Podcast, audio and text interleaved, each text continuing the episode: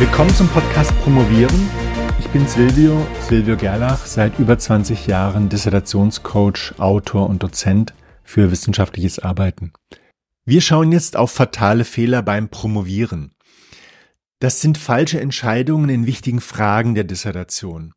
Ich kenne viele solcher Fehler direkt aus meinem Dissertationscoaching, aber fünf sind ganz besonders schlimm. Das sind sozusagen strategische Fehler. Die ziehen sich mit ihren Folgen durch das ganze Projekt. Leider sind die Folgen oft erst später erkennbar, aber dafür umso spürbarer. Sie machen das Projekt viel schwerer. Das ist manchmal wie Schlitten auf Sand ziehen, einfach nur mühsam. Vor allem sind sie schwer zu korrigieren und manchmal ist sogar ein Neustart nötig. Das ist natürlich der Worst Case. Aber die Fehler halten nicht nur das Projekt auf. Sie verunsichern auch. Sie schaden der Reputation, wenn der Fehler sichtbar ist. Und vor allem auch dem Selbstvertrauen. Man fühlt sich irgendwie inkompetent, dumm, man ärgert sich, hätte ich doch nur. Deswegen muss man solche Fehler unbedingt vermeiden. Aber ist das überhaupt möglich? Wir machen doch immer Fehler. Fehler machen ist menschlich. Manchmal ist es ja auch gut, wer weiß, wie unser Leben heute verlaufen würde, hätten wir keine Fehler gemacht. Außerdem ist das ja die erste Dissertation. Woher soll man das alles wissen, wie man es nicht macht? Das geht ja gar nicht. Das Problem bei der Dissertation ist, das ist ein längeres Projekt. Und die Chance auf das Happy End, die liegen nach der Erfahrung bei 50-50. Und das ist natürlich keine gute Aussicht. Deswegen lohnt es sich, jetzt vorher über die wichtigsten Fehler klar zu werden, um dann die richtigen Entscheidungen zu treffen. Und genau das wollen wir hier machen. Und wir nutzen dazu den typischen Fehlerzyklus. Das ist ja immer so. Jeder Fehler, jede falsche Entscheidung fängt mit einem guten Gedanken an. Ja, einem vermeintlich guten Gedanken. Wir halten das für eine gute Idee. Ich mache das jetzt so. Wäre das keine gute Idee, würde man es ja nicht umsetzen. Leider kommen dann die unerwünschten Folgen, unter denen man leidet, und das setzt einen Gedankenprozess in Gang. Wie konnte das passieren? Man kommt natürlich meist auch drauf, schließlich ist man hinterher immer schlauer und wahrscheinlich äh, sieht man dann auch, wie es hätte sein müssen. Wir spielen jetzt diesen Zyklus für die fünf Fehler einfach durch. Der erste Fehler ist, ein brandneues Thema zu wählen, ja. Die gute Idee ist, ja, das ist ja klasse. Dann habe ich eine ganz klare Eigenleistung. Noch niemand hat das bearbeitet. Das ist ganz frisch, ganz neu. Damit bin ich ganz vorne in der Forschung. Ich kann mir damit einen Namen machen und werde Domain-Expertin. Das ist toll. Also das klingt wie eine gute Idee. Das Problem ist, die fatalen Folgen, die stellen sich bald ein. Das ist ungeheuer viel Arbeit, weil es kaum Definitionen gibt. Es gibt kaum Modelle. Du musst es selber basteln. Viele Recherchen. Und dann, was ist dann der Fokus? Du kannst dich auf wenige Quellen stützen und permanent kommen neue Quellen, die halten dich dann immer wieder auf. Und das Ganze dauert einfach viel, viel länger, weil du gezwungen bist, auf bessere Quellen zu warten. Daten zu bekommen ist auch sehr schwer. Warum kann das nicht klappen mit einem brandneuen Thema? Das ist das grüne Wiese-Phänomen. Häuser werden in Baugebieten gebaut, wo es schon andere Häuser gibt. Ganz selten auf einer grünen Wiese, weil es dort keine Anschlüsse gibt. Gas, Wasser, Strom, Abwasser, Internet, das ist alles nicht da. Das macht das unglaublich schwer zu bauen. Und dann gibt es natürlich noch ein wichtiges Argument. Das brandneue Thema heute ist in drei Jahren mit Sicherheit nicht mehr so neu. Also stellt sich die Frage, ist es wirklich nötig, ein brandneues Thema zu bearbeiten, das noch niemand bearbeitet hat? Besser ist, aktuelle Fragen anzuschauen, auf jeden Fall. Das sollte der Ausgangspunkt sein. Aber dann brauchst du ein Review, ein Literature Review der Forschung, der aktuellen Studien. Finde dann eine Lücke, wähle einen klaren Fokus und mach vor allem ein Exposé. Und dann schau, dass du zügig durchkommst, damit andere dir nicht zuvorkommen. Ja, du solltest schneller sein als die anderen. Das war der erste Fehler, also wähle kein brandneues Thema, sondern ein aktuelles Thema, das noch nicht bearbeitet wurde, aber einfach auch eine Nische, die du bewältigen kannst. Der zweite fatale Fehler ist erstmal ganz viele Studien zu lesen. Die Betonung liegt hier auf Lesen. Die gute Idee ist, naja, erstmal in das Thema zu kommen. Und das Thema wird in den Studien ja bearbeitet. Daraus kannst du sehr viel lernen. Das Problem ist, wenn du so 50 bis 100 solcher Studien hast, dann hast du ohne Ende Details im Kopf. Das überlagert sich, du vergisst vieles und dann, wenn das viel Text ist, wie sollst du dir da ein Bild von machen? Dann kommt dazu, die haben ja nicht alle die gleiche Meinung. Die haben konträre Inhalte. Und es wird so sein, wie das oft ist. Der letzte Artikel, der bleibt dir im Kopf und der letzte, den du gelesen hast, der hat recht. Und das ist natürlich äh, nicht optimal. Dir fehlt die Übersicht. 50 bis 100 Studien kann doch keiner im Kopf behalten. Das kann nicht klappen. Lesen ist ineffizient, das wissen wir schon lange. Und Speedreading macht es auch nicht besser. Wir können einfach zu wenig speichern, wir sind keine Computer. Und die Texte lesen und wiederlesen und was suchen und was finden, es ist unglaublich schwierig. Bilder wären natürlich viel besser. Also, dieses ganz viele Studien lesen ist keine gute Idee. Ein vernünftiges Vorgehen ist, das Thema erstmal einzugrenzen. Das heißt, schon relativ genau. Dazu gehören dann eben auch Definitionen der Begriffe. Dann versuche eine Handvoll Top-Studien zu finden, also so drei bis fünf richtig gute Studien zu dem Thema und diese dann zu lesen und auszuwerten. Und am besten auch gleich nach diesem Review-Gedanken, dass du also fragst, was haben die betrachtet, welche Datengrundlage hatten die, welche Methoden haben sie genutzt, welche Ergebnisse kamen raus, was haben sie für offene Fragen formuliert. Dann machst du dein Exposé und erstellst dein eigenes Forschungsmodell und setzt das Ganze dann um. Dann hast du also die ersten Studien gelesen, richtig ausgewertet, richtig verarbeitet und dann bist du bereit, dein eigenes Exposé zu machen, deinen eigenen Forschungsansatz zu wählen und damit bist du dann eben auch schon auf der richtigen Spur. Der dritte fatale Fehler ist, das Exposé nur als eine Formalie anzusehen. Die gute Idee ist, du musst das Thema abstimmen und danach umsetzen. Du kannst ganz am Anfang sowieso noch gar nicht wissen, was alles kommt in diesem Projekt. Das ist alles nur vorläufig. Also ziehst du das zügig durch. Die fatale Folge ist, dass du keinen Plan hast und das zeigt sich dann daran, was du als nächstes machst, wenn du kein Exposé schreibst, also richtig ausarbeitest, dann wirst du anfangen zu lesen und zu forschen. Und es wird aber das passieren, das kann ich dir voraussagen, was in komplexen Projekten ohne Planung immer passiert. Es gibt eine Menge Überraschungen, unerwartete Störungen. Es sind viele Änderungen nötig. Du musst einen zweiten Weg versuchen, bist aber unsicher, ob der zweite Weg besser ist. Du hast Sackgassen, wahrscheinlich immer wieder, musst zurückgehen, drehst Schleifen. Du hast vor allem auch Missverständnisse mit den Betreuenden. Wenn die am Anfang diesen Plan nicht sehen, dann haben die eine bestimmte Vorstellung von dem Thema, von deinem Projekt, du hast eine. Und wenn die nicht genau übereinstimmt oder sagen wir einigermaßen, sind Missverständnisse vorprogrammiert. Und das alles nagt am Selbstvertrauen. Du wirst dann also nach mehreren Monaten auf solche Schwierigkeiten stoßen, mit denen du nicht gerechnet hast. Und genau das ist ja die Idee einer Planung.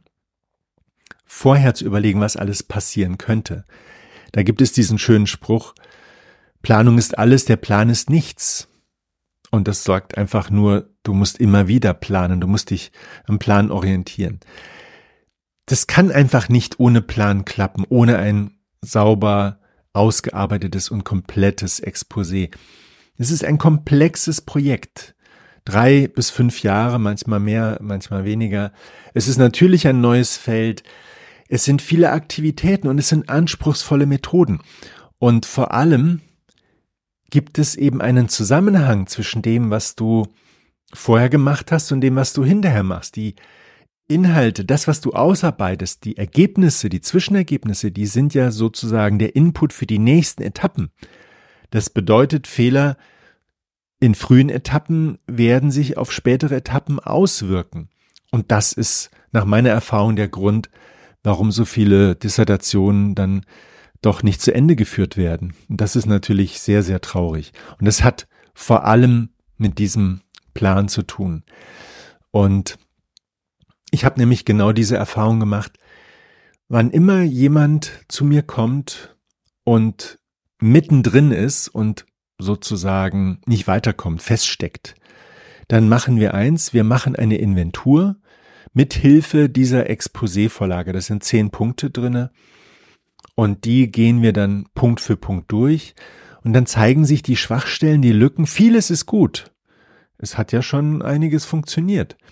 Aber an manchen Stellen sind eben Lücken, Schwachstellen, Ungenauigkeiten. Bei der Forschungsfrage zum Beispiel. Das ist eine der häufigsten Ursachen dafür, dass das nicht weitergeht, weil der Fokus nicht klar genug ist. Und das sind manchmal schon kleine Wörter.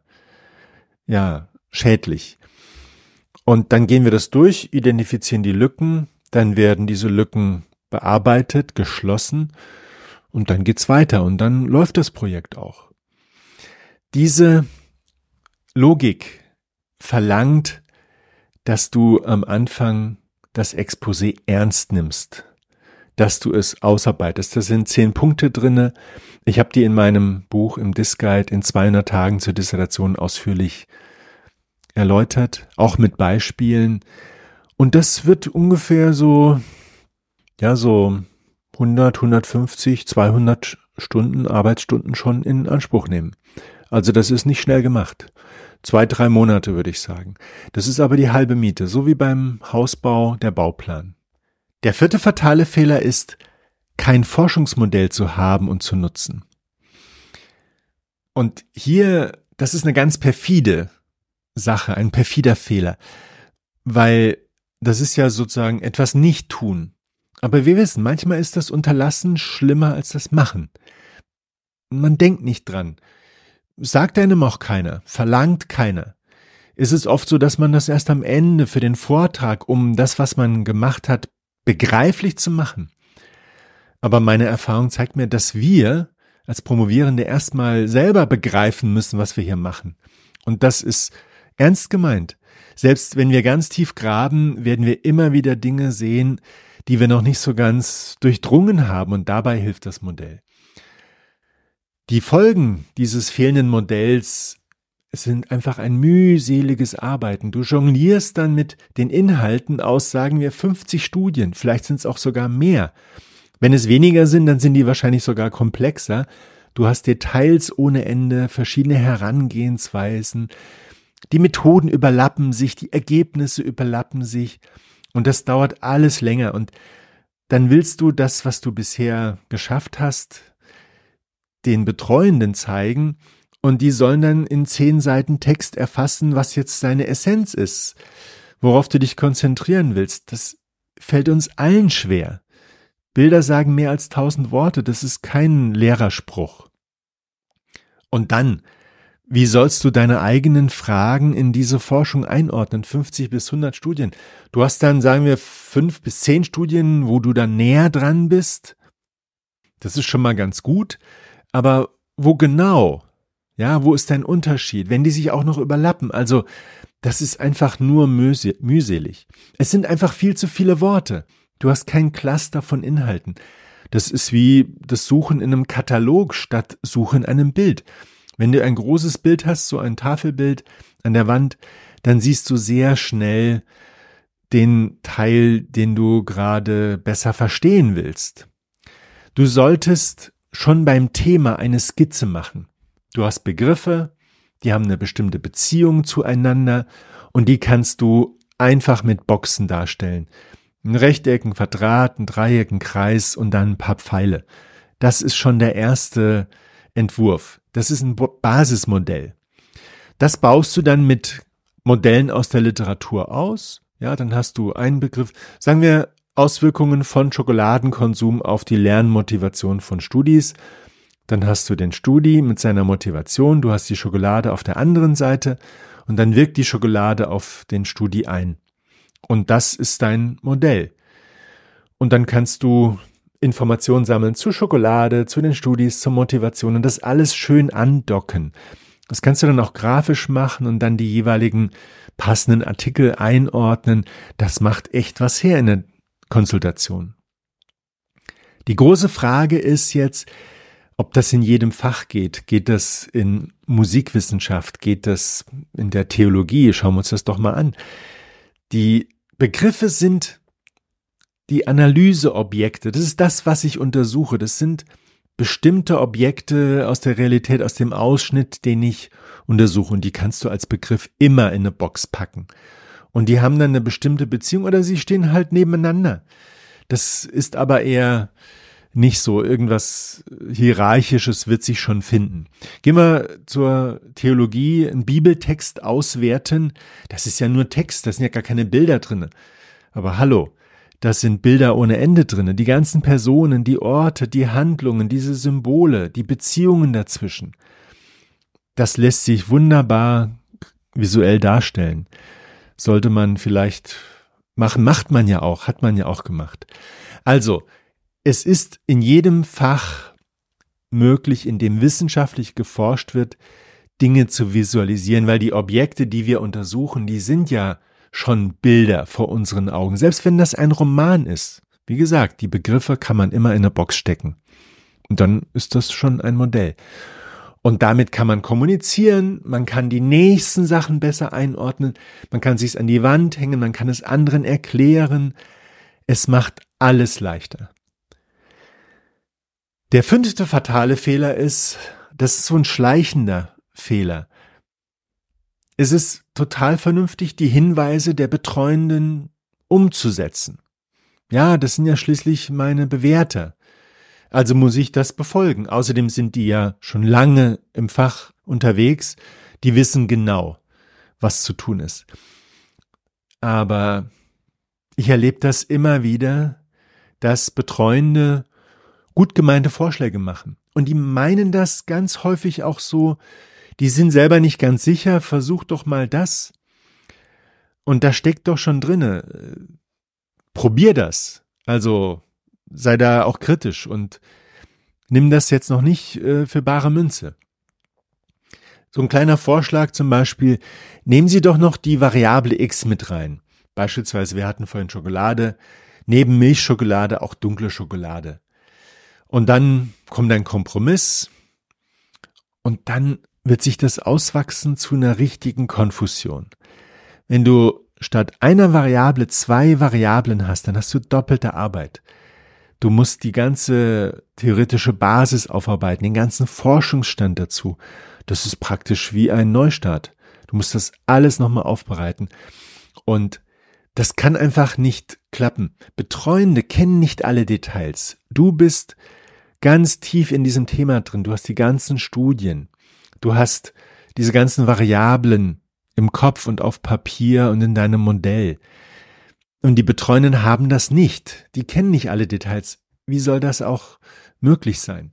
Die bewegen sich nicht direkt in deinem Framework. Und sie erwarten also, wie gesagt, implizit, dass du die Idee selbstständig nochmal bewertest, dass du sie nicht einfach übernimmst. Ähm, das kann ja dann auch so enden, ja, war nur so eine Idee, aber die kann nicht zwei Wochen oder noch länger aufhalten. Ein vernünftiges Vorgehen ist, notiere dir den Vorschlag, denk darüber nach, vollziehe die Argumentation nach und dann setz das um, wenn es berechtigt ist, oder sag nein, wenn sie nicht berechtigt ist. Und dann begründe das. Schreibe also eine E-Mail mit einer ausführlichen Begründung, wie du jetzt vorgehst. Wenn du es umsetzt, dann musst du nicht lange begründen, ja, ich mache das. Und wenn du es nicht umsetzt, dann musst du sachlich erklären. Das ist auch ganz wichtig, sachlich. Nicht nach dem Motto, ah, ich habe nicht so viel Zeit oder ich habe jetzt nicht die Literatur und dann muss ich ja noch die Daten sammeln. Alles, was nach ja, sich vor Arbeit drücken klingt, ist nicht gut weil das schade deinem Ansehen, auch wenn das jetzt stimmt. Ja, das äh, dunkle Schokolade neben der Milchschokolade nochmal abdecken, das bedeutet zweimal einen riesen Themenkomplex ja überblicken und bearbeiten und kondensieren und destillieren und filtern und aufschreiben und das ist einfach sehr viel Arbeit. Aber das musst du sachlich und das kannst du mit den Studien. Das ist nämlich dann auch so eine Unterstützung für dich. Die Autorität dieser Studien kannst du in dieser ja, Auseinandersetzung, es ist natürlich eine friedliche Auseinandersetzung, die kannst du dort nutzen. Und das sind dann Argumente und da werden die Betreuenden wahrscheinlich immer sagen, ja, okay, wahrscheinlich hörst du dann gar nicht mehr oder nur ein kurzes Okay, mach so weiter. Fassen wir zusammen. Diese fatalen Fehler halten das Projekt auf, führen manchmal sehr viel später zu Folgefehlern, die das ganze Projekt zum Scheitern bringen können, die eine Menge Arbeit machen können, Doppelarbeit und manchmal auch ein Neustart. Und die beste Vorkehrung gegen diese Fehler ist das Exposé. Ein komplettes Exposé mit den zehn Punkten auf der Basis der bisherigen Forschung. Du musst ein Literature Review haben, deine Forschungslücke genau definiert haben, im Forschungsmodell verankert haben und dann deine Methodik ausgearbeitet haben. Wie willst du diese Lücke schließen? Wie willst du diese Frage beantworten? Welche Daten nimmst du? Mit welchen Methoden wirst du arbeiten? Wie ist dein ungefährer Zeitplan? Und dann daran merkst du schon, das ist mehr eine Aufgabensammlung als ein Zeitplan. Die Zeitabschnitte, die werden sich noch finden. Da kannst du jetzt einen vorläufigen Plan machen, der wird sowieso nur vorläufig sein. Das ist rollieren, du wirst das immer wieder anpassen. Aber das ist die wichtigste Maßnahme ganz am Ende, die ist praktisch noch wichtiger als die Themenfindung, weil du mit dem Exposé auch diese ganzen früheren Entscheidungen, das Thema, das Ziel, die Frage, das Vorgehen, das wird mit dem Exposé alles nochmal überprüft und manchmal auf den Kopf gestellt und manchmal geändert und alles frühzeitig. Und der Vorteil ist, du kannst dann dieses Exposé mit dem Betreuenden durchsprechen und dafür sorgen, dass die das akzeptieren. Du musst sicherstellen, dass sie es wirklich verstehen. Weil hier kommt auch etwas ins Spiel, was natürlich äh, bei der ersten Dissertation schwer zu erkennen ist. Die Betreuenden haben schon viele Arbeiten betreut und die Exposés, diese Pläne waren fast immer relativ oberflächlich. Deswegen erwarten sie einfach in der Regel nicht so ein Exposé mit Tiefgang. Aber da musst du sie eines Besseren belehren und ihnen das zeigen. Und das kannst du am besten, indem du sagst, ja, ich habe hier diese 30 Studien schon mal ausgewertet. Das macht Eindruck, das zeigt deine Ernsthaftigkeit, das zeigt, dass du dieses Exposé nicht übers Wochenende zusammengeschustert hast, sondern dass das auf diesen Quellen basiert auf diesen bisherigen Erkenntnissen. Du hast dann ja die ganzen Methoden, die die schon versucht haben, die Samples, die Datenbasis, die die versucht haben. Das hast du alles durch und auf dein Projekt übertragen. Und das ist überzeugend. Und das zweite, was du dann machen sollst bei der Umsetzung, also das Exposé komplettieren, abstimmen, dann geht's an die Umsetzung. Und da solltest du dir es zur Angewohnheit machen, dass du einmal im Monat eine oder zwei oder drei Erfolgsmeldungen per E-Mail schicken kannst. Das macht gute Laune und das schützt vor allem auch gegen Vorschläge. Ja, dass dann der Eindruck entsteht, du brauchst Unterstützung. Wenn du Erfolge meldest, hast du selber gute Laune und machst auf der anderen Seite gute Laune und dein Image ist natürlich dann auch gut. Natürlich musst du dann auch zwischendurch immer wieder liefern in den Präsentationen. Aber das ist auf jeden Fall die beste Vorkehrung gegen diese fatalen Fehler. Ich wünsche dir gutes Gelingen bei deiner Dissertation. Bis zum nächsten Mal.